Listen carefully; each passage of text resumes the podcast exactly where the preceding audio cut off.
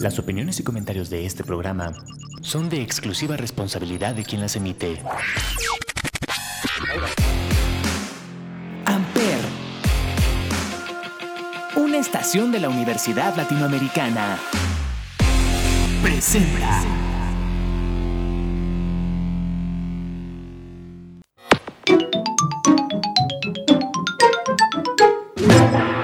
Welcome back, sir. All systems for gaming will be prepared in a few minutes. For now, feel free to grab a cup of coffee and have a good day.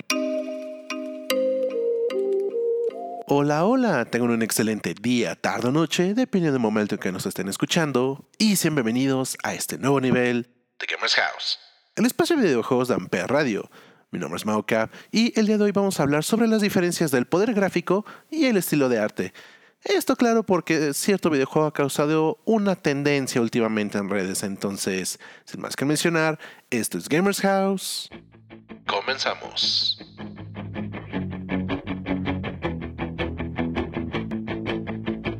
Amper, She moves like she don't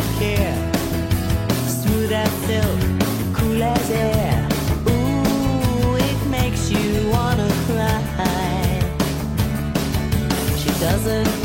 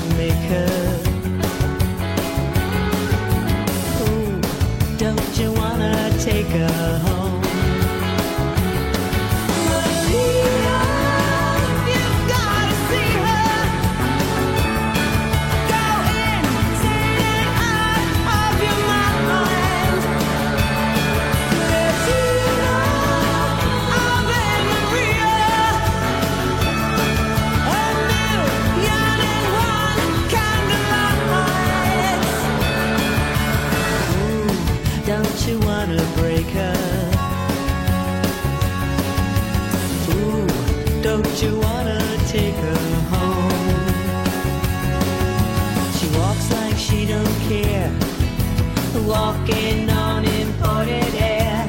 Ooh, it makes you wanna die.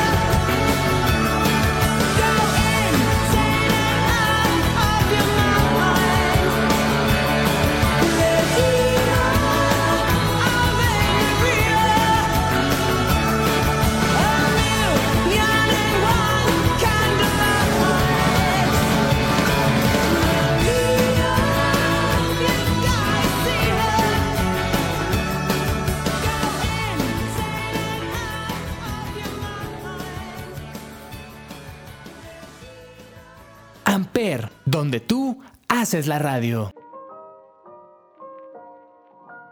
Y estamos de vuelta, mis queridos compañeros gamers. Ahora sí, para poder iniciar con este tema. Y que pues honestamente no nos va a llevar tanto y cada vez va a ser un poco corto el episodio. Pero bueno, ya sin tanto, sin tanto bla bla. Vamos a mencionar ahora sí que las diferencias principales entre los gráficos y el diseño de arte. Esto claro porque obviamente, como ya lo mencioné al inicio de este programa, Tears of the Kingdom es un muy buen juego, pero que ahorita ha sido abuchado y alabado al mismo tiempo. ¿Y esto por qué? Porque si bien hay un nicho de jugadores hoy en día que se enfocan en querer jugar un videojuego hiperrealista, que todo tenga que ver lo más parecido a la realidad posible y con un toque de seriedad en el sentido de sus gráficos, o más específico de su diseño de arte, pues obviamente nos vemos con situaciones como esta en la que terminan abuchando un videojuego que por méritos propios y que le pesa a quien le pese ha salido adelante. Simplemente los gráficos son ese toque en los videojuegos en el que muestra el detalle que tienen las cosas en el fondo o simplemente no se tiene que enfocar tanto en la potencia en la que corre el videojuego. Porque si bien hay un nicho de jugadores que prefieren que sus videojuegos vayan a 4K, 120 FPS, 100% real, no fake, ultra HD, modo Super Saiyajin, pues también tenemos personas que únicamente solamente quieren jugar un videojuego por lo que es, o sea, un videojuego. No, no les importa tanto ese apartado técnico. De cierta forma, yo lo he mencionado y sé que hay más personas así. Esto no quiere decir que esté desmeritando a la potencia de algunas consolas ni nada de eso. No, por supuesto que no. Pero es simplemente eh, el hecho de decir este argumento de que no, es que simplemente porque no se ve realista es un mal juego, pues es algo como que ni al caso. Porque es como si estuvieras ahora sí que juzgando un libro nada más por la pura portada, o si juzgaras a alguien por el simple hecho de nada más verlo sin siquiera conocerlo. No aplican ahí esos, esos puntos. Es como decir que hoy Tears of the Kingdom eh, es un mal videojuego simplemente porque no se ve como Doom. Aquí no, o sea, la comparación es muy, muy amplia, por así decirlo pero es simplemente para hacer notar ese punto que les quiero mencionar. No todo videojuego se tiene que ver así. ¿Por qué? Porque obviamente cada estudio, uno, tiene su propio motor gráfico. Dos, cada estudio decide cómo darle a su videojuego un diseño de arte, que es lo que les va a llevar ahora sí que de la mano para que ellos puedan desarrollar esos mundos. Porque sí, bien que mal Doom al final de cuentas es un videojuego, pues que sí que es frenético, que modo hiperrealista y todo eso, pero es un FPS, es un juego de disparos, es un juego de acción, no está enfocado en la exploración como lo es el Tears of the Kingdom. Con esto obviamente pues está también otra comparación, es como si me dijeran que el Sonic es un mal videojuego simplemente porque no se ve con la misma poder gráfica de un Red Dead Redemption o de un Horizon Forbidden West. Obviamente no, o sea, cada videojuego va a tener lo suyo. Aparte que también hemos tenido grandes joyas que no justamente se tienen que enfocar tanto en su estilo de arte. Ok, ya me van a decir que olvidaron los primeros videojuegos de Metroid. Al final de cuentas esos eran unos videojuegos que no tenían los mejores gráficos del mundo. Es más, ni siquiera estaban cerca de ser los mejores gráficos de su entonces. Y que simplemente por el diseño de arte que llevaban estos videojuegos lograron mantenerse a flote y que al final, después de mucho tiempo, reinventaron un género. Entonces, son estos pequeños detalles que al final de cuentas uno termina diciendo, eh, queda, no queda, sí, no, tal vez, quizás, maybe. Y al final de cuentas uno como jugador debe de entender eso. O sea, uno viene aquí a distraerse, a divertirse, a desahogarse de la realidad que nos, nosotros llevamos día a día y simplemente pasar un buen rato en este mundo del videojuego. Obviamente sí, yo no digo que esté mal que la gente diga que, ah, es que yo quiero que mi videojuego sea el más poderoso, que se vea bien realista y todo, porque al final de cuentas cada quien tiene su propio gusto. Y hay muchos gustos en este planeta. Entonces, cerrarlo también a que está mal que digan que, que, no prefieren los videojuegos así con un estilo de arte, vamos a ver así que un poco más animado, cómico, pixelardo, todo eso, pues al final de cuentas pues está mal. Por las razones que ya les he mencionado. Porque otra cosa que también mucha gente les encanta mencionar hoy en día y que también no tiene nada que ver con el diseño de arte o con los gráficos, como lo prefieren llamar, es simplemente esos juegos indies que al final de cuentas sabemos que son juegos independientes que tienen que apostarle ahora sí que a ideas más arriesgadas, más creativas, porque obviamente tienen que destacarse de los videojuegos AAA de otros estudios. Y también darle a unos videojuegos la denominación de, ay, es que como se ve feo, pues es un indie. O sea, no, al final de cuentas no. Los indies para eso exploran, para eso se tienen esa, por así decir, libertad ahorita que todavía están dándose a conocer. Porque pues es lo que hacen arriesgarse y darse a conocer. Y un estilo muy clásico, ahora sí que en los indies, pero por la facilidad que tiene para programarse, pues es el pixel art. Este estilo que antes se consideraba algo retro y que hoy en día es simplemente un estilo más de, arte para los videojuegos. Entonces, son todas estas cosas que al final de cuentas es así como que de, ah, no está mal que des tu opinión, pero por favor, si a ti no te gusta, no vayas y hagas un review bombing del videojuego que obviamente no tiene la culpa, porque es como lo he mencionado para gustos, cada quien va a tener el suyo. Entonces, simplemente, si te gusta algo, bien, adelante, juégalo y compártelo. No te gusta, perfecto, déjalo y deja que las demás personas lo disfruten, porque al final de cuentas, para eso estamos aquí en el mundo del videojuego, simplemente para entretenernos, para divertirnos y para dejarnos llevar por todos estos momentos mágicos que tenemos ahí en la industria.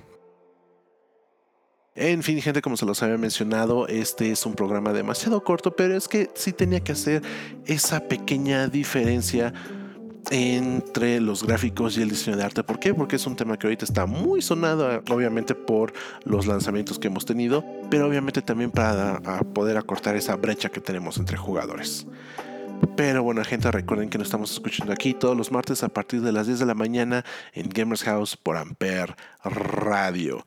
Yo soy Maucav y nos estamos escuchando la siguiente semana. Hasta la próxima. Ampere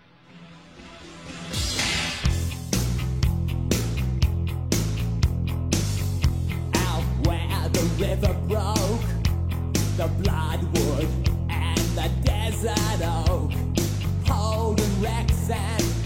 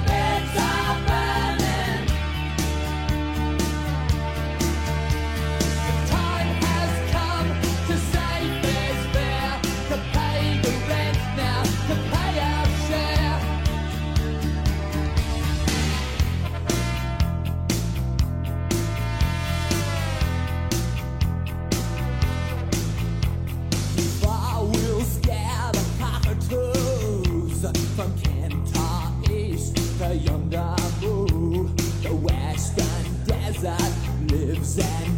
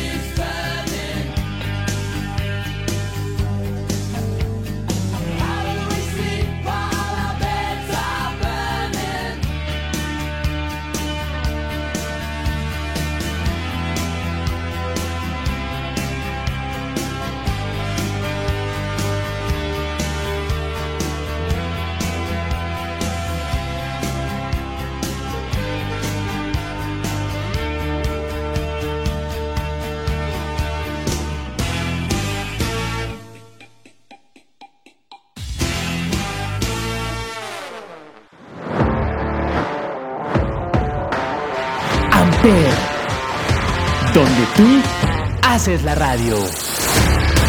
Presentó.